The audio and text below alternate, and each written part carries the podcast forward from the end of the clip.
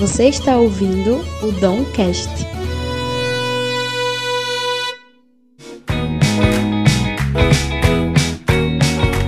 Escove bem na frente para sorrir contente. Diga pra Fala todos. galera, tá começando mais um episódio do Domcast. Eu sou o Dom e no dia de hoje, nesse episódio maravilhoso, nós vamos falar sobre quem tem medo de dentista. E pra falar disso, eu trouxe ela, ela maravilhosa, Jace.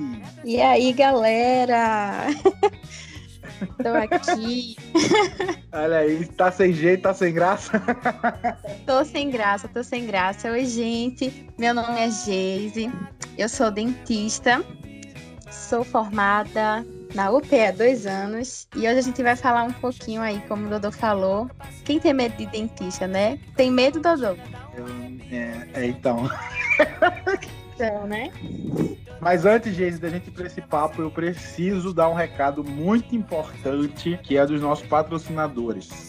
Você aí, Geise, que mora na, na melhor terra do mundo, chamada Recife, sabia que aí em Recife tem um serviço, Geise, que é incrível, que é o quê? É a F4 Manutenção, que é um serviço que conserta computadores e notebooks. E ele tem uma diferença incrível, Geise, que é o quê? Eles têm um processo de delivery, ou seja, eles vão até a sua casa, retiram o computador e devolvem quando ele estiver pronto. Então, em épocas de pandemia, esse serviço ele é essencial para você que não pode ficar sem o seu computador durante esse período. Ou até mesmo se você não estava usando seu computador e está querendo voltar a usar ele e precisa de alguém para te ajudar a, a ressuscitar ele, a F4 Manutenção ela é para você. Então aqui no link do post você consegue encontrar o Instagram deles ou vai lá mesmo arroba F4 Manutencão e eles vão falar contigo. Fala que veio aqui do Domcast que vai ajudar a gente pra caramba. E é isso aí, Geise. Se tiver um computador aí morto, fala com a galera da F4 Manutenção que eles vão buscar e vão levar na tua casa, sabia? Muito bom, cara. Muito bom. Tô precisando. Olha aí, F4 Manutenção, vamos acordar pra vida aí, hein, pessoal?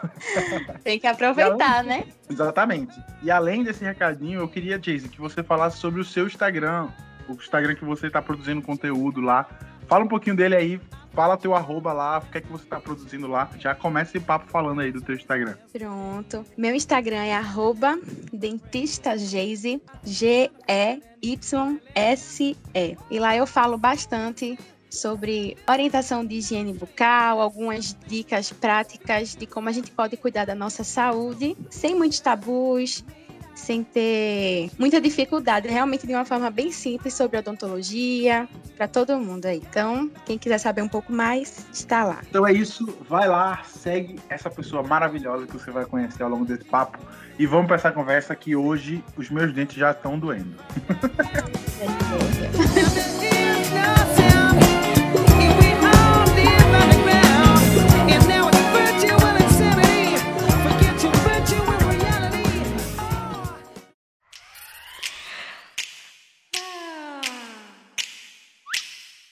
Quando você acordar e o relógio avisar que já tá na hora de você estudar, escove os dentes. Escove assim. Quando você Nessa conversa de hoje, Eu trouxe Geise aqui pra gente falar sobre essas questões malucas que a gente tem em relacionado a dentista. Antes disso, eu queria começar com uma introdução bem legal, que é a minha história com dentista. Quando eu era pequeno, eu tomava um medicamento por conta de algum problema que ele tinha antibiótico e ele era muito forte. Eu não sei como é que são os antibióticos de hoje, mas naquela época o antibiótico era muito forte e deixou os meus dentes de leite todos amarelados. E não só isso, por, por conta desse remédio, eu tive muito problema com cara, entendeu? Então, desde pequeno, desde que eu era bem pequeno, eu vou no dentista, tipo, todo mês, tá ligado? Quando eu cresci, eu parei de ir. Por indisplicência mesmo, mas. quando, era Bonito. Quando era pequeno, era religiosamente eu estava no dentista. Dentista era tipo, certeza que eu ia no- em algum momento do mês, que eu ia fazer alguma, algum procedimento. E eu não era uma criança fácil. Tanto é que se eu fechar meus olhos aqui, os momentos que eu lembro quando eu era pequeno de dentista, eu tava com uma borrachinha na boca lá atrás, pra eu não fechar a boca, velho. Era uma situação era uma situação que me, me causava pânico. Era muito ruim, eu não gostava não, Jesus, eu vou te falar a verdade. Normal, isso é muito, muito comum. O que tu descreveu agora é uma coisa que eu escuto muito quando eu tô em consultório, né? Isso aí tu já começou falando da, da típica história. Ah, quando eu era criança, eu tomei muito antibiótico. E por isso meu Uhum. dente- meus dentes são fracos e por isso eu tenho muita cárie. Ah, isso é Na comum, é? verdade, é muito comum. Nossa, não Só sabia, eu pensei que- que era só comigo. Não, só que, na verdade, a gente Hum. tem um mito dentro dessa fala. Por quê? Não é que antibiótico causa cárie. Certo. E aí vem, e aí vem a história. Tem um antibiótico que realmente ele causa mancha nos dentes. Não sei se foi isso que você realmente passou, mas que é, se eu não me engano é até a tetraciclina, realmente causa um manchamento, mas não cárie. Mas realmente, quando a pessoa é criança e toma antibiótico, tem um histórico de cárie. Então, por quê? Porque geralmente, vamos lembrar como era aquele antibiótico que a gente tomava quando era criança. Era aquele xarope, bem docinho, para a criança conseguir tomar. Então o problema não era a ação do remédio, mas aquele xaropinho açucarado, docinho, que a gente, quando criança, tomava. E aí aquele açúcar, ele sim gerava a formação de cárie. Então a gente já quebra um pouco esse mito. Não é que o antibiótico gere cárie, mas é por causa do açúcar que contém nele. Então se a pessoa toma esse antibiótico em, em xarope mesmo, mas tem o cuidado de escovar os dentinhos logo em seguida, muito provavelmente aquela criança não vai desenvolver cárie por conta disso. A questão é que geralmente ninguém associa, poxa, isso aqui é açucarado, isso aqui é um doce, preciso escovar os dentes depois. E aí a gente já já entra nisso. E Entendi, faz sentido. Faz sentido. faz sentido, Faz. É é justamente isso. E você não é o único que passou por isso, sinta-se abraçado Agora por tô. muitas tô- outras pessoas. Mas, cara, essa questão do, do medo de dentista, acho que 90% das vezes ele é gerado na infância, né? Tem um histórico já de, experiências negativas no dentista. E daí Uhum. acaba levando para a vida toda. É, eu não sei como é que estão as crianças de- hoje. Porque hoje tem que ser um pouco. Hoje eu, eu, eu acredito, pelo menos, vendo o que eu vejo do mundo, que hoje todas as profissões que lidam com crianças, elas estão muito mais lúdicas do que na época que eu era criança, tá ligado? Quando eu era criança, eu chegava lá e não tinha nenhum um, um negócio fofinho assim, ô Matheus, você é legal, não sei o que era, não. Era abre a boca aí, eu vou botar uma borracha no seu dente pra você não morder o meu dedo. E aí isso foi causando ali aquela angústia que você tem toda vez que tem que ir pro, pro dentista. O meu pai, o meu pai, ele não pode ouvir o barulhinho do, do motor. Vou botar, eu vou, eu vou colocar aqui na edição o barulhinho do motor aqui, ó. Esse barulhinho aqui. Tá vendo? Você tá ouvindo esse barulhinho aí? Meu pai, se ouvir isso aqui, ele já tá agora se tremendo. A mão dele tá suada com certeza. Tá? Vai morrer de medo Ai, meu disso. Deus. Gente, é só barulho. Vamos pensar assim. Eu digo para os meus pacientes: pensa assim, é só um barulho, é só uma, uma zoadinha. Mas a questão também, também é essa, né, em relação às experiências negativas. Geralmente elas acontecem com profissionais que não estão bem capacitados para o atendimento infantil. Uhum. É, eu até recentemente vi, vi um post, não lembro aonde, mas que fazia assim: é, quando, quando a gente é criança, nossos pais nos levam para um médico pediatra, a gente é acompanhado por um pediatra. Por que não quando vai levar num dentista, por que não levar também num odontopediatra, né? Existe um dentista que estuda para atender criança e vai fazer isso da melhor forma possível, forma lúdica, para que aquela Uhum. criança ela, ela tenha uma experiência positiva e assim ela cresça sem ter medo de ir ao dentista, que foi o meu caso, né? O meu caso, acho que minha história é um pouco diferente da sua. Desde Hum. criança, eu tive o, o privilégio, digamos assim, de ser acompanhada por um odontopediatra e eu nunca tive cárie, eu nunca tive medo de ir ao dentista. E acho que, que isso tem pesa, né? Pesa, tem uma responsabilidade em relação a isso. E hoje acaba que eu tenho uma facilidade muito grande em atender criança. Então, já já atendi crianças que têm muito medo e crianças que acabam que gostam de serem atendidas, gostam de ir ao dentista. Engraçado, né? Engraçado. Mas é, tu tem alguma história de criança que te mordeu, sei lá? Será que isso é, isso é comum entre os dentistas levar mordida no dedo? Isso é comum, mas eu sou uma abençoada, sorteada. Ninguém nunca me mordeu. Mas eu também Caraca. confesso que. Mas eu também confesso que quando uma criança é muito difícil, eu não me aventuro. Eu, eu, eu geralmente encaminho para o odontopediatra, mas. Eu lembro claramente, principalmente na minha formação, na faculdade, a gente tinha uma clínica Uhum. é, só para atender criança. Tinham pacientes maravilhosos, super colaborativos, daquele jeito. E. Ai, meu Deus, não sei nem se eu falo, mas te- teve até um áudio que rolou entre os alunos, porque a criança Ah. estava ameaçando de morte Ai, meu Deus! o aluno. Ela gritava tanto, tanto, ela dizia, eu vou lhe matar. Bem isso, Caraca, bem isso. Mas eu. Mas comigo, diretamente comigo, eu nunca tive nenhuma experiência muito chocante, não. Graças a Deus, que continue assim. Mas é, você atende mais crianças hoje? Hoje, nem tanto, mas há uns meses atrás, sim. Há uns meses atrás, eu atendia, acho que mais de 50% dos meus pacientes, não, 50 não. 50 no máximo. Mas eu atendia muita criança, muita criança. Eu realmente tenho um jeito, Entendi. tenho essa facilidade para atender criança. Mas eu, nem- eu não sabia que existia uma especialidade, tipo, tão, especialidade específica, nessa palavra redundante aí, que, que atendia, que era odonto pediatra. Tem, tem essa especialidade dentro da odontologia. Tem essa especialidade, tem essa, essa especialidade. E fica aí, né, a dica para você levar seus filhos. É. Vamos lá, geração, geração que tem medo de dentista, você que tá aí ouvindo que tem medo, leve seu filho a um pediatra para que ele cresça sem medo. E eu vou te falar uma coisa, eu acho que muitos dos problemas que eu tive na infância e na adolescência também é, foi pelo fato de eu ter tanta raiva de dentista que eu não gostava mesmo de ir. Primeiro que era de tarde, era a hora que eu jogava videogame, e aí eu queria jogar videogame e não queria ir pro dentista. E segundo, Já é começa daí. deixou- já começa daí. E segundo, é que isso me deixou, me deixava tão, tão frustrado, tão triste. Eu não tô justificando, mas só tô mostrando o que aconteceu, que me fazia não cuidar bem dos meus dentes, velho.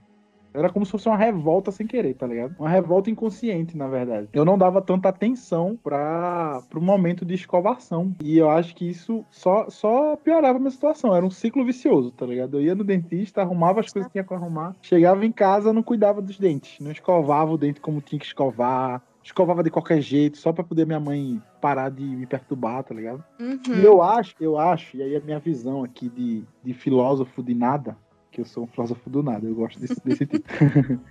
eu acho que essa parada de escovação, ela deveria vir desde a escola, tá ligado? Desde o prézinho. Sim. Se eu fechar meus olhos aqui hoje, eu vou lembrar de uma aula que eu tive sobre escovação na escola. De um dia que eu acho que foi algum agente de saúde lá e ele deu pra gente uma pasta e uma escova, ensinou a gente a escovar o dente lá no banheiro e tudo mais. Só que eu, eu acho que não foi algo que foi dado tanto valor, sabe? E Uhum. aí terminou que essa educação que deveria vir, ela não, não fez parte. Eu, eu tive, bati um papo com o Carol, que é nutricionista. E nessa, nessa conversa a gente falou sobre educação alimentar nas escolas, entendeu? E como isso, isso deve vir de infância e tudo mais. E como e- o exemplo dos pais também contam pra isso. E eu acredito que a escovação e a saúde bucal, ela também entra muito nesse, nesse- nessa esfera, né? O que, é que você acha? Com certeza, com certeza. Até isso que tu falou do ciclo vicioso é muito Hum. verdade.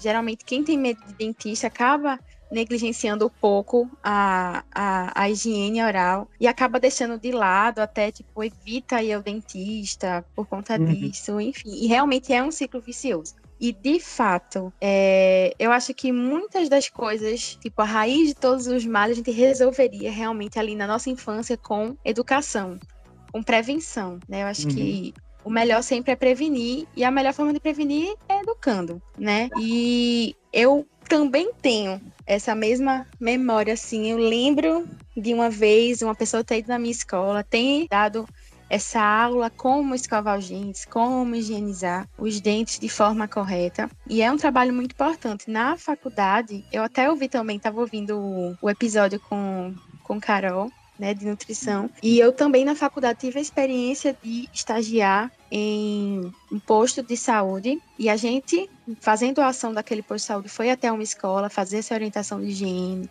fazendo Legal. ações de, de orientação de higiene, de higiene bucal para as crianças. E realmente a chave de tudo tá ali. E também o que tu falou em relação aos pais, a ansiedade da criança também está relacionada aos pais. Não somente de ter o exemplo de, de ver o pai cuidando da sua higiene e reproduzir aquilo, né? Agir pelo exemplo. mas Uhum. também pelo lado negativo. Muitas vezes uma criança ela chega ansiosa numa consulta e ela cresce com aquela ansiedade porque ela vê isso nos seus responsáveis. Se a criança ela vê que seu pai tá ansioso, tá com medo de uma consulta no dentista, ele vai pensar, pô, e eu, né? Quem sou eu? Se ele, meu pai, meu exemplo, tá ali com medo e frustrado com isso, eu também, quem sou eu? Também vou sentir medo. Então, eu acho que é isso. Se a gente parar para pensar, tudo começa no exemplo, tudo começa na, na orientação, na educação, enfim. É, cara, e eu, eu também fico pensando como é que fica, eu sempre também falei isso com o Carol na época, como é que fica a galera de, de classe mais baixa, entendeu? Que, Sim. que não, não tem acesso, beleza, você pode até fazer essas campanhas na escola, ensinando a prevenção oral, como você escovar o dente e tudo mais. Só que, mano, o, o moleque vai chegar em casa e isso é a última coisa que vai passar na cabeça dele, tá ligado? É, às Sei lá, vezes não tem nenhum um, uma escova de dente, às vezes não tem um fio dental, né? A gente que fala tanto, ah, não, tem que usar fio dental, mas às vezes ter fio dental é algo de, de luxo. De Nem novo, sempre exatamente. todo mundo vai poder certeza. comprar, né? Com certeza. Você, você, o fio dental, na verdade, ele não está no kit básico. Uma escova de dente, uma pasta, pode até estar. Mas o fio dental, É. ele não tá nem um pouco no kit básico de higiene de ninguém, velho. Na, na- a real é essa. Real o fio é essa. dental, quando, por exemplo, quando eu vou viajar, eu vou ser, confessar aqui o meu pecado.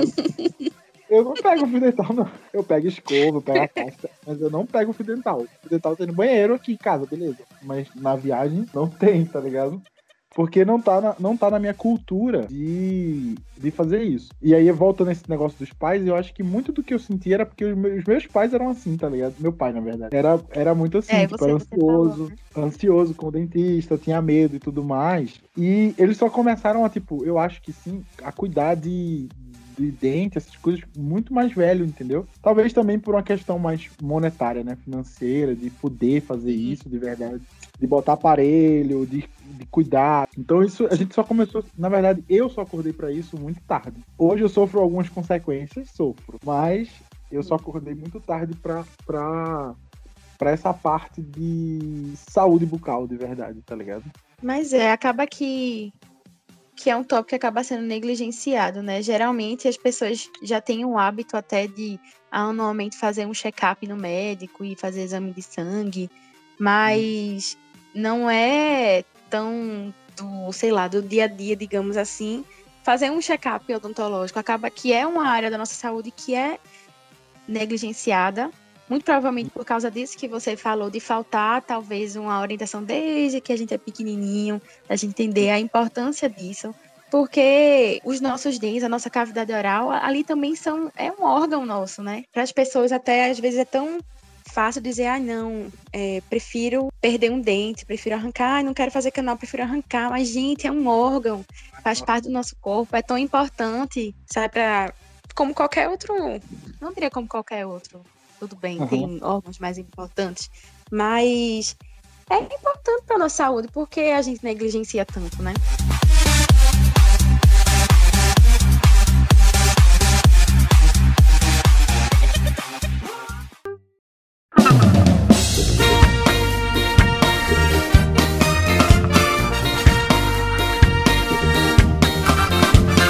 Se é hora de escovar os dentes. Eu lembro que uma coisa que me chocou e me fez cuidar mais dos dentes foi, eu acho que foi uma matéria que eu vi de uma pessoa que negligenciou um canal, tipo, passou muitos anos com, com eu não sei se é, é o dente exposto, é alguma coisa assim, e ali Sim. foi criando, tipo, foi pegando alimento e tudo mais, e a escova não alcançava, entendeu? E aí Uhum. essa, essa, essa comida que ficou lá ficou podre, podre mesmo, de tipo, ficou podre, como se você tivesse deixado a comida fora da geladeira, assim, sei lá Nossa. e uma bactéria entrou na corrente sanguínea pelo dente. Hum. E aí foi até o coração e proliferou no coração e a pessoa morreu. Por conta da negligência do, do, do canal. Nossa. E aí, Nossa. cara, eu fiquei tão desesperado. Eu falei, meu Deus do céu, eu vou morrer. Na hora eu botei a na cabeça e disse, eu vou morrer amanhã. Socorro. Calma. É porque Ai, meu eu, Deus. eu tenho que fazer um canal que eu tô negligenciando faz muito tempo, tá ligado? Já faz muito tempo. Adiando, adiando. Já tô adiando há um tempo. porque eu tenho medo, na verdade, eu tô com muito medo. Todo mundo que eu Olha falo, tenho que fazer um canal, a pessoa olha pra mim e fala, vai doer, vai doer pra caramba. Eu Ai, gente, não. Não digam isso. Não É. digam isso. Doutora, essa é a realidade do Brasil, doutora. As pessoas têm Ai, medo, mas- acontece. As pessoas têm medo de canal. E sabe o que eu fico impressionada? Pronto. Aí eu volto até no ponto que eu, que eu falei agora há pouco. Tem gente que prefere deixar de fazer um tratamento de canal e manter o dente ali direitinho. Em vez de fazer isso, prefere extrair e perder aquele dente. Sendo que um procedimento de canal é mil vezes menos invasivo do que uma extração. Uma extração é muito mais agressiva do que fazer um tratamento de canal. Vamos lá, você sabe mais ou menos como é um canal? Não, não sei. Pode me explicar que eu vou ficar muito feliz em saber e aí eu posso perder o medo. Vamos lá, vamos lá. Eu vou tentar explicar assim da forma mais simples possível, tá? Quando a gente tem uma cárie, forma uma cárie no dente, certo? O nosso dente ele tem três camadas. Tem a camada mais superficial, que é o esmalte, e a camada mais fina e também a mais dura do nosso corpo. Depois vem a dentina, que ela é um pouquinho mais sensível, digamos assim. E lá no centro do nosso dente, protegido por essas duas camadas, tem o, a polpa, que é o conhecido canal do dente. Tá? Ali dentro tem toda a inervação, a irrigação sanguínea, tá tudo ali dentro protegido. Certo. Quando a cara ela, ela começa, ela vai começar da camada mais superficial. Começa do esmalte, aí vai entrando, chega na dentina e começa a doer. Eita, meu dente tá doendo. Quando ela alcança a polpa, que é a parte nervada, é que vem aquela dor que não passa com remédio, que não passa tão fácil assim. E quando essa cárie, que é, uma, é um conjunto de bactérias, enfim, chega ali na polpa, ela não regride. Aquela inflamação, aquela infecção, ela não regride sozinha. É preciso que a gente limpe aquele tecido que agora está cariado. Quando a cárie está só no esmalte, a gente faz a conhecida restauração. Remove ali a cárie, põe a, re- a resina, enfim, o material, fechou e acabou. Mas quando a cárie chegou lá, no- na parte mais profunda do nosso dente, a gente precisa também limpar. Então, Uhum. o tratamento de canal nada mais é que a gente vai limpar aquela parte interna do dente. Vai remover todas aquelas bactérias, todo o tecido que estava lá inflamado, e vai limpar, depois vai preencher por dentro e depois vai restaurar a parte de fora. E aí, por que tem esse, esse, essa, esse histórico de que ai, tratamento de canal dói? Porque realmente, antigamente, tratamento de canal era um pouco mais, digamos assim, um Doloroso. processo mais lento e doloroso. Mas hoje em dia, as coisas evoluíram. Você, a pessoa é anestesiada, então ela não vai sentir dor. O nervo não está anestesiado, não vai sentir dor. Uhum. A pessoa consegue hoje em dia fazer tratamento de canal em um dia só, em uma única consulta, porque antigamente às vezes tinha que ser duas, três sessões e realmente é um negócio chato. Mas hoje em dia não. Hoje em dia consegue se fazer de um jeito mais indolor, de um jeito super simples, que você senta na cadeira do dentista, quando você levantou, já terminou, o dente já tá pronto e lindo e você não precisa perder esse dente. É uma coisa simples, se você for parar pra pensar. Uhum. Consegui explicar bem? Conseguiu, mas eu acho que uma coisa que o pessoal tem medo, que pelo menos pode ser um boato, tá? Que é tipo, quando Diga. você faz o canal, você mata o nervo dele, tipo, ele não sente mais nenhum. Não tem mais conexão ner- nervosa, não é isso ou não? Tô falando besteira. É praticamente isso. Como você vai limpar, vai, te, vai remover realmente toda a parte da polpa, que é a parte nervada do dente, é como se estivesse matando esse nervo. E realmente você não vai ter mais nenhuma sensibilidade naquele dente. Então, é nessa parte que eu tenho medo, eu acho. Não sei porquê. Eu acho que é nessa parte que dá medo. Nessa parte você vai estar anestesiado. Eu tô entendeu? ligado. Você não vai sentir dor. Às vezes, às vezes o dente ele pode doer, digamos assim, se tiver com inflamação muito grande. Mas hoje em dia a gente tem recursos, tem medicamento. Você primeiro toma um anti-inflamatório, vai esperar desinflamar um pouco para poder fazer o procedimento de forma indolor. Você não vai nem sentir. Entendi. Mas você falou aí que o dente, ele fica, quando tá mais superficial, a cárie, ela fica no- na primeira camada, né? O que é Isso. que é a cárie? Que é cárie? Vamos lá. Essa é uma pergunta complexa, apesar de não parecer. apesar de não parecer. Vamos lá. A cárie, ela surge por conta de um processo da nossa boca que tem uma desmineralização e mineralização. Quando a gente come, principalmente é, fontes de carboidrato, então pode ser um, um chocolate, um biscoito, uma massa, enfim.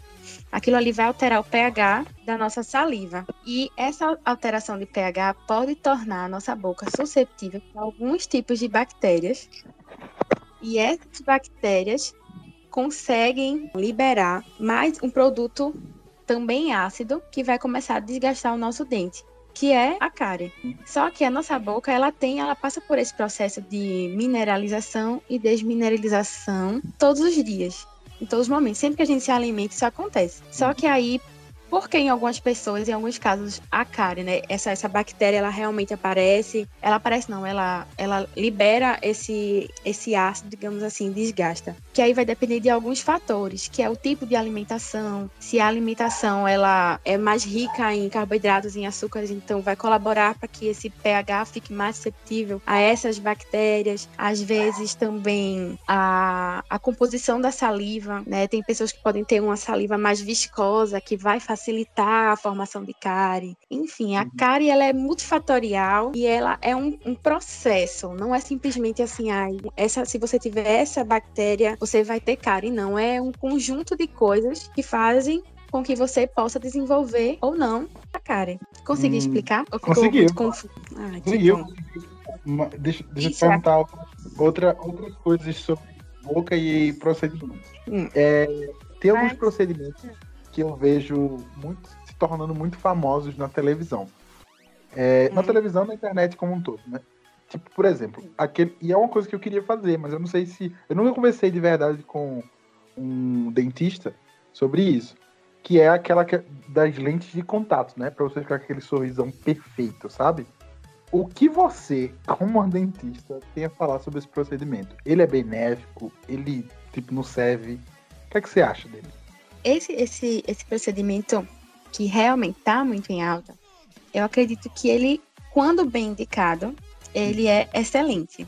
O problema, ao meu ver, no meu ponto de vista, porque eu realmente apoio muito assim, uma, uma odontologia preventiva e conservadora. Então eu acho que hoje acaba que está sendo feito de modo indiscriminado. Sabe? Uhum. Pessoas que tenham um dente com anatomia, sabe, legal, a proporção, tamanho dos dentes está tudo ok, tem uma cor legal, às vezes a única coisa que poderia fazer fosse um, um clareamento para deixar um pouco mais claro aquele dente. E as pessoas acabam optando por um procedimento, né, que é essas facetas, lentes de contato, que na maioria das vezes acaba sendo definitivo para a vida toda e a pessoa fica presa àquilo.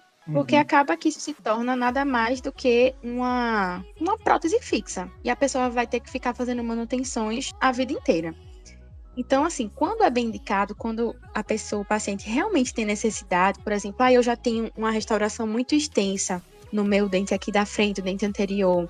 Então, ali realmente talvez seria bem, bem indicado uma faceta, ou os meus dentes eles são muito pequenos, eu tenho uma anatomia que por mais que eu use aparelho, por mais que eu faça clareamento, meu dente nunca vai estar, tá, sabe, bem posicionado. Aí talvez ali seja bem indicado para dar um resultado, um uhum. sorriso bem com resultado legal. Mas eu realmente sou contra que faça de forma indiscriminada. Até porque a grande maioria necessita de um desgaste, seja ele pequeno ou grande, vai ser irreversível. Né? O, o, o, esmalte do dente ele vai se formar novamente. Então, antes de fazer isso, a pessoa tem que estar muito consciente de que aquilo está sendo bem indicado e realmente fazer com, com um profissional que trabalhe bem porque eu também já vi casos de que aquilo, esse procedimento trouxe até alguns malefícios, uma sensibilidade muito grande, uhum. enfim. Entendeu? Eu acho que tem que ser bem pensado. Eu, você falou uma coisa que me deixou pensando aqui. Eu sei que a forma que a nossa mandíbula ela é hoje é. Como é que eu posso falar? Ela vem de uma, de uma formação humana, né? Tipo, de você pequeno, ela vai se formando, se adaptando aqui a, a, como vai ficar a sua cabeça. Quando você mexe nos dentes, você termina mexendo na, na, na estrutura mesmo da, do rosto, né? Você termina. Por exemplo, vou dar um exemplo. O meu pai, ele tinha um, uma mordida que os dentes da frente eram na frente do de cima, sabe? O dente de baixo Sim. era na frente do de cima. E isso causava nele algumas enxaquecas. Eu não sei o porquê, não sei se realmente era assim. Mas ele fala que é, ele foi diagnosticado e era por conta dessa mordida dele, entendeu? E aí ele fez um procedimento, usou aparelho, né, junto com o odontologista e tal, e aí consertou a mordida e aí ele não ele parou de ter enxaqueca. Então, eu entendo que é, esses os dentes, nossos dentes, a nossa arcária dentária, ela faz parte dessa harmonia, né? Para poder a- a- o nosso corpo funcionar de verdade. Quando você coloca uma lente de contato dessa, você não mexe muito nisso, não? Nem tanto, nem tanto. Assim, o que tu falou realmente é verdade, né? A posição dos nossos dentes tem que estar em equilíbrio. É, no caso, no caso até que tu citou, o exemplo que tu deu do teu pai, provavelmente ele tinha o que chama de mordida cruzada e isso estava sobrecarregando talvez alguma musculatura e por isso, né? Ou seja, estava em desequilíbrio, ele tinha essas dores, enfim. Mas quando se faz essa esse procedimento de lentes de contato, a gente não mexe na posição dos dentes, enfim, a gente não mexe tanto na oclusão, que é a mordida. A oclusão a gente chama né, que é a mordida. Então não, não tá alterando tanto a oclusão, não altera muito a mordida, então não vai ter tanta relação com isso. Essa, essa questão desse, desse equilíbrio, dessa. Entendi. Enfim. Enfim. É porque pa- aparenta ser, ser dentes maiores do que o dente normal da pessoa antes. Isso, só que também aí tem outra coisa. Geralmente ele está associado com um outro procedimento, que é a gengivoplastia. Então a gente Hum. consegue realmente ganhar, aumentar um pouquinho o tamanho dos dentes. Entendi, fez sentido agora. É, Hum. eu voltando, é porque eu tô muito curioso, porque isso realmente eu queria fazer. Mas eu vi, um, eu vi um vídeo de um influenciador que ele botou, né? E aí chegou um determinado momento que ele precisou refazer, por algum motivo, não sei. E aí ele postou um, um, um story dele é, durante o processo. E parecia, cara, que os dentes deles tinham, tinham sido cerrados, assim. Estavam meio separados demais, tá ligado? Parecia que era tipo, Exato. dentes menores. O que é isso? É Exatamente. porque eles encerram o dente, é? Isso foi justamente o que eu tinha falado antes. Em alguns tipos né, de- dessas lentes de contato ou facetas, é necessário um desgaste no dente. Certo. Em alguns casos, esse desgaste é bem pequenininho, então não altera tanto o tamanho nem o formato do dente natural, original. Mas em alguns casos, tem que se tirar bastante é, da espessura daquele dente, né? Desgasta em altura, em largura. O dente ele realmente fica pequenininho para que ele consiga, que a gente chama de cimentar aquela. É quase que uma, uma, uma prótese fixa, uma coroa. Então, realmente precisa diminuir o tamanho do dente para que consiga encaixar. Vai realmente Hum. desgastar para que ele fique menorzinho e consiga suportar e, e receber isso, e, e receber, encaixar nessa lente de contato. Por isso que realmente, quando geralmente as pessoas tiram para fazer essa manutenção, é, fica aquele dente bem pequenininho, É e na verdade né? não era assim. É, exatamente. Por isso que eu, que eu digo que se você for fazer isso, você realmente tem que ter uma indicação e tem que estar ciente de que você vai ter que levar isso para sua vida inteira.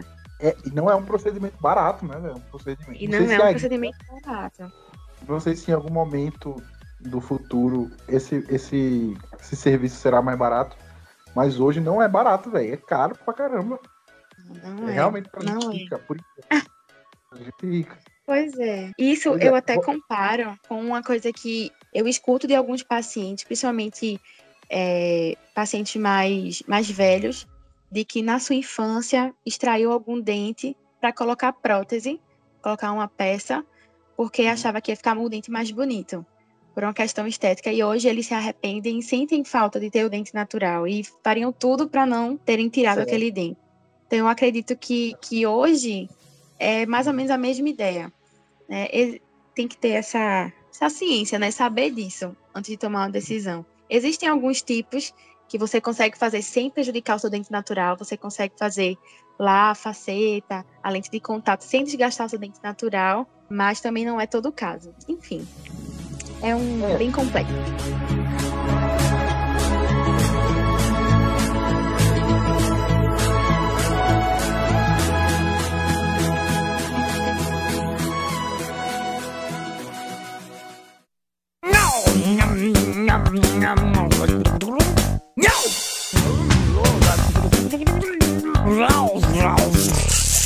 E o, e o dentiqueiro? O que que, o que que foi o dentiqueiro?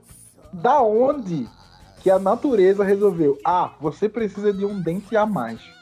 Vamos fazer ele crescer para quando você tiver 20 anos a gente arrancar ele. O que é o dentiqueiro e por que, que ele incomoda tanto? Um dentiqueiro incomoda muita gente. É tipo isso. É, é exatamente isso. Cara, o dentiqueiro, aí eu vou falar o nome, digamos assim, cientificamente correto. É o chamado terceiro molar. Tá me ouvindo? Tô ouvindo. É o chamado terceiro molar. Esse dente, a gente hoje em dia tem tipo algumas teorias de que ele é como se fosse um como eu posso dizer, agora as palavras estão fugindo, mas é Um como se fosse uma questão isso, um resquício da evolução, era justamente isso que eu queria dizer. Tanto é que algumas pessoas têm a sorte de nascerem sem. Tem gente que simplesmente não forma, nunca se forma esse terceiro molar. Tem pessoas, assim como eu, que não tiveram espaço para esse dente e teve que tirar todos. Eu precisei tirar É. todos os quatro. E tem pessoas que têm a benção de ter eles e, e não precisar tirar. Mas é um dente que real, geralmente dá trabalho. É um dente Uhum. que geralmente está incomodando, não tem espaço, acaba ficando mal posicionado e acaba que tem que tirar mesmo. Mas ele, Então, ele não. Então, eu, vou perguntar: é mais comum ter que tirar ou é mais comum que ele caiba na boca? É mais comum ter que tirar. Eu digo pela minha vivência clínica. Pela Certo. minha vivência clínica, grande parte das pessoas precisa tirar. Não quer dizer que todas tirem. Nem todo mundo quer. Alguns querem manter. Tem um apego emocional. Ou não. Nossa. Mas. Mas há mu- muitas, muitas pessoas realmente não, não têm espaço, ou então ele nasce numa posição, ele se desenvolve, na verdade, dentro do Uhum. osso, numa posição que vai ser impossível que ele um dia venha a, a erupcionar, a nascer. Então, às vezes, ele tá deitadinho, você tira uma radiografia, às vezes você olha e diz, ah, eu nem tenho, meu dente nunca nasceu. Mas quando a gente vai fazer uma radiografia, ele, esse dente tá lá deitadinho, tá ao contrário, de cabeça para baixo, enfim. E ele nunca Maluquice vai. esse dente. É, É. uma maluquice. Não à toa Eu chamam fiz- de dente do juízo. Eu, eu fiz uma vez uma, uma- Foi muito legal, inclusive. Foi uma, uma radiografia que você morde e aí a máquina passa ao redor da sua cara. Foi muito legal essa, É essa radiografia Radiografia panorâmica. panorâmica. Foi muito massa. E aí eu vi os meus, os meus dentiqueiros. Eu não tirei ainda. É, acredito que eu vou tirar, porque tem um que ele incomoda, aí ele passa um tempão sem incomodar, aí depois volta a doer. Aí depois de novo. Aí provavelmente eu vou fazer em algum momento. Só que eu tô com medo. Mas beleza, vamos lá, voltando aqui ao assunto. É, Vamos superar. esses dentes, é possível ter cáries nele? Justamente por conta desse mau posicionamento dele. E também por ele ser muito lá atrás, né, lá no fundo da cavidade bucal, às vezes o acesso a ele com a escova é mais difícil. Então ele pode sim desenvolver cárie, até e principalmente nesse período que ele está nascendo, né? Porque geralmente é por isso que incomoda. Ele às vezes fica com uma camada de gengiva ainda por cima do dente. E isso é um facilitador para acumular placa, para acumular resto de alimento. E ali acaba surgindo uma cárie, que acaba piorando ainda mais a, a situação. É, eu vi uma entrevista uma vez com. um- na verdade, não foi uma entrevista, foi um, um- um texto num blog, alguma coisa assim. De um dentista, que ele, é- ele, é, ele é dentista em Dubai. E aí em Dubai ele faz implante de dente de ouro, entendeu? E aí, Nossa, esse cara, ele falou. que- ostentação. É ostentação pra caramba. E ele falou que se for, você for optar por fazer um canal no dentiqueiro, é melhor arrancar ele. Porque é uma É, anatomia que não é muito bem realmente. estudada, é muito aleatório o dente, não é algo que tá muito catalogado, a gente não tem, tipo, nenhum estudo, tipo, tão- que seja certinho, assim, tipo, esse dente vai ser assim, vai ser assado e tudo mais e tudo mais. É por aí mesmo? Exatamente. É porque assim, é como se cada dente ele tivesse uma anatomia pré-estabelecida. Por exemplo, o incisivo central, que é esse dente maior, né, da frente, ele geralmente em 99,9% das pessoas, ele só vai ter um canal. E aí o Hum. pré-molar vai ter dois canais. Aí o primeiro molar geralmente vai ter dois canais, três canais. nesse dente, ele realmente tem muitas variações. Ele Uhum. pode ter quatro canais, cinco canais ou dois. É uma surpresa, realmente ele- é uma caixinha de surpresa. Então, geralmente, quando ele tem uma cárie que necessita, chega num ponto de precisar fazer o tratamento de canal, a gente já indica para extração, justamente Entendi. por não não ter essa anatomia tão bem estabelecida e também pela dificuldade de acesso, porque por ele ser lá atrás é muito difícil de ter uma, uma, uma visualização adequada para conseguir fazer um procedimento desse tipo nele. Faz muito sentido, faz muito sentido. Mas eu acredito que daqui a alguns anos, é, daqui a, sei lá, dois, três mil anos, é, a gente já, já tenha humanos que vão nascer muito mais sem esse dente e esse dente vai parar de existir, tá ligado? Eu acredito. Assim Eu seja. Tipo, tipo pelo, nossos pelos, né? Eles eram a capa protetora. Só que com os- Sim. anos a gente não foi precisando mais e aí a gente foi, os humanos eles foram perdendo os pelos dos braços, das pernas e ficando apenas com Exato. poucos. Né? Então, acredito que Eu acredito na que- mesma coisa. É, eu, eu leio muito sobre evolução, né? Que sou um cara bem, bem, bem legal nessa parte. Eu gosto muito, eu amo mesmo. E exi- existe uma teoria de que o próximo passo da evolução vai ser extinta os mindinhos. Os mindinhos vão deixar de existir. Nossa, sério? E a gente vai ficar sem mindinho do pé e sem mindinho da mão. Porque eles são dedos que não. Eles não, não servem de suporte nem de nada, entendeu? Rapaz, tem certeza. Pro dúvida. celular ajuda, hein? Ah, olha aí, talvez o celular tenha mudado esse jogo, né? Porque esse estudo já é antigo e, tipo, talvez o celular ele tenha chegado aí e aí a gente vai começar a fortalecer a musculatura e aí termina a gente usando mais o Oh, mindinho. Olha aí, é Cara, verdade. será? Que louco. Seremos sem, sem terceiros molares e com dedos midinhos musculosos. Olha aí, tá vendo? Coisa legal. Adorei. Então, Jace, você é formada em. Você não é formada em dentista, né? É formada em odontologia, né? Que é o estudo do odonto. Não sei se é assim que. Mas eu queria que você falasse, falasse um pouquinho aí sobre essa ciência aí de, da odontologia.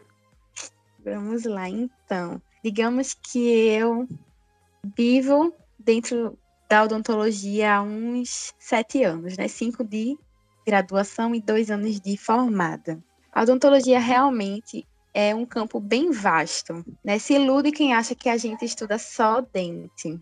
Apesar da nosso nosso campo de atuação se voltar muito para isso e as pessoas até pelo nome, né, associarem muito a dente, é uma é uma área da saúde que ela vai cuidar de toda a nossa face, desde Caramba, não sabia me disso. Exato. Então, existem especialidades que vão cuidar, por exemplo, de traumas é, em tecido mole, por exemplo, no rosto, e fraturas ósseas, e vão fazer também próteses oculares. Dentista faz prótese ocular, você sabia disso? Não sabia. Exatamente. A gente, eu fiz uma, tive essa experiência na faculdade. A gente pagou a cadeira, tinha uma clínica de prótese bucomaxilofacial e a gente fazia Caraca. próteses oculares, prótese de nariz. Eu Então, a precisaria gente de uma aula só para poder falar essa palavra. Um trava-línguas. É. Prótese bucomaxilofacial. prótese bucomaxilar. Quase, quase, quase, quase. Mas é. A odontologia é muito, muito ampla. A gente acaba entendendo, entendendo um pouco assim, não entendendo, mas acolhendo os pacientes que às vezes chegam com, com uma queixa simples, talvez uma dor de dente, mas entender por trás disso as frustrações dele. E, enfim, fiquei sem saber o que falar. para poder se formar como dentista, como para ser dentista, como é que é o procedimento? Você se forma em odontologia? Isso, isso. É, a gente tem que cursar, né, odontologia. No meu caso, eu, eu prestei vestibular e são cinco anos de graduação. O primeiro ano, geralmente, como é para a maioria dos cursos da área de saúde, é aquela coisa básica. E a partir do segundo ano, a gente começa realmente a emergir nessa parte de mais específica da odontologia, os dentes, anatomia, os procedimentos, enfim. Depois desses longos cinco anos, a gente recebe o título de cirurgião dentista e Legal. daí a gente pode partir para especializações e existem também residências, enfim, porque quando a gente se forma e temos só graduação, nós somos considerados clínicos gerais. Hoje eu sou ainda uma clínica geral, Certo. mas a gente pode ainda embarcar aí nas especializações, a gente passa aí mais uns anos e longos anos e talvez a vida toda estudando. Você considera o curso de odontologia um curso difícil? Não de entrar, mas de fazer. Sim, sim, pelo menos pela minha experiência, a gente tem que Aham. realmente se dedicar 100%, é dedica- dedicação integral. É, na minha experiência, né, eu realmente fui obrigada a ter essa dedicação integral, porque a gente tinha aulas e o dia todo, todos os dias, de segunda a sexta, manhã e tarde, e não só a parte teórica, a gente tem que conciliar com a parte clínica, a gente já começa a atender e tem que estagiar, e são muitas responsabilidades, a gente não está só vendo a teoria, mas a gente está lidando com a prática e lidando com a prática em pessoas, né, em vidas, pessoas que a gente tem, tem que ter muita responsabilidade nisso. Então eu, eu acho que é difícil sim, mas que com dedicação a gente consegue, sabe? Mas não é fácil, não foi fácil. Eu queria saber se vocês atuam em hospitais também. Hospitais, tipo, porque na minha mente, o, o dentista, ele tá muito mais em clínicas, né? Tipo, às vezes até Verdade. mais particulares, consultórios e tal. Eu nunca, eu não lembro, na verdade, eu também nunca tive essa experiência de dar entrada num pronto-socorro com algum problema no dente e ser levado para um dentista, entendeu? Dentro do, da emergência, ou do pronto-socorro, ou do hospital em si. Existe também Nunca- isso? Existem dentistas no, no hospital? Existem, eu acredito que não dessa forma aí que tu imaginou, como para atender uma urgência odontológica. Geralmente, ah, tô com dor de dente, eu vou numa clínica odontológica, né? A gente não vai num pronto-socorro médico. Mas Uhum. existem sim dentistas que estão dentro de hospitais, né? Hoje em dia, eu, eu acredito que não sei quanto tempo, agora, agora eu realmente não lembro, mas existe uma especialidade que é a odontologia hospitalar. Inclusive, tem Uhum. até uma residência, é, acho que tem no IMIP, em alguns hospitais, Oswaldo Cruz, enfim, daqui de Recife, que o dentista ele vai, vai aprender realmente a lidar com um paciente que está internado, paciente que está ali precisando de, de cuidados paliativos, um paciente que está em UTI, né, para reduzir o, o risco de infecção. Então, o dentista ele está ali, inclusive nesse período de pandemia, tem dentistas que eles estão lá dentro também no, na linha de frente para fazer esse cuidado na odontologia hospitalar. Que interessante, é, tem- ainda tinha isso, né? Porque trata-se de uma questão de higiene também. Não só de, de apagar o fogo, assim, tipo, tá mal, aí vai pro dentista para resolver, mas trata-se de uma questão de higiene. Então, os pacientes que estão lá no dia a dia, eles precisam de um, de um, de um especialista nessa parte da face, né, da boca em si, para cuidar de higiene, essas coisas, é verdade, eu não tinha pensado nisso. Exato, exato. Até pacientes assim que estão passando, por exemplo, por é, um tratamento para o câncer, às vezes câncer de Uhum. pescoço, uma região que é muito próxima à cavidade oral, e acaba que às vezes tem alguns, alguns efeitos colaterais, então o dentista faz aplicação de laser para que não tenha tantas dores, enfim. Realmente não é tão conhecido, mas existe e está aí atuando. Não, mas eu acho que não é, não é nem tão conhecido. Eu acho que pouca, pouquíssimas pessoas têm ideias de que tem, tipo, um dentista na UTI, tá ligado? Eu Sim. acho que não é algo muito comum. Pra mim, assim, um neurocirurgião é, é, tipo, eu tenho certeza que tem um lá, tá ligado? Mas um dentista, É tô, verdade. descobri- tô descobrindo agora. Porque, por exemplo, é, quando existe um, um acidente e a pessoa, ela Sim. machuca a boca, um acidente de carro e a pessoa meteu a boca no volante aquela, Sim. aquela região ali ela foi toda danificada. Quem cuida disso é um, um- um dentista ou é um, sei lá, outro médico? É um dentista. É o cirurgião buco-maxilofacial. Caraca. que é Sim. o famoso buco, que, que cli- na- dentro das clínicas, ali pequenininho, geralmente faz as, as extrações dos dentes cisos, que a gente falou agora há pouco. Ele Aham. também está nos hospitais. Eu tive até a experiência de, é, entre aspas, estagiar no Hospital da Restauração, que aqui em Recife é de bastante referência, e tinha um setor só para os residentes e os staffs, enfim, é, da, da área de bucomaxilo. Então, qualquer lesão na face, eu cheguei até a ver, por exemplo, sutura, uma, um, um, caso que eu vi. Uma criança, ela levou um coice de um cavalo na testa e abriu aqui a, testa. Quem faz essa sutura? Nossa. O dentista. Um paciente, Caraca. ele levou um, uma lesão por arma de fogo, que pegou aqui na região da bochecha. Quem vai cuidar dessa parte vai ser o dentista, que está ali dentro do hospital. Muito obrigado por esse papo. Muito obrigado por ter cedido aí o tempo da sua agenda corrida para estar tá conversando comigo aqui. Foi muito, muito, muito bom, de verdade. Acho que vai dar um programa show de bola, com muitas dúvidas, muitas questões que eu acho que todo mundo tem e que passam despercebidos, tá ligado? Acho que é. a saúde bucal é importante. Apesar de que eu sou muito negligente nisso, eu até admito, mas é, eu vou melhorar, eu prometo, eu prometo, doutor, eu vou melhorar. Oh, vou cobrar, hein? Eu prometo que eu vou melhorar. Eu lembro que, eu lembro que uma vez eu fui no dentista, quando eu abri a boca, a mulher falou, Jesus amado. Não acredito.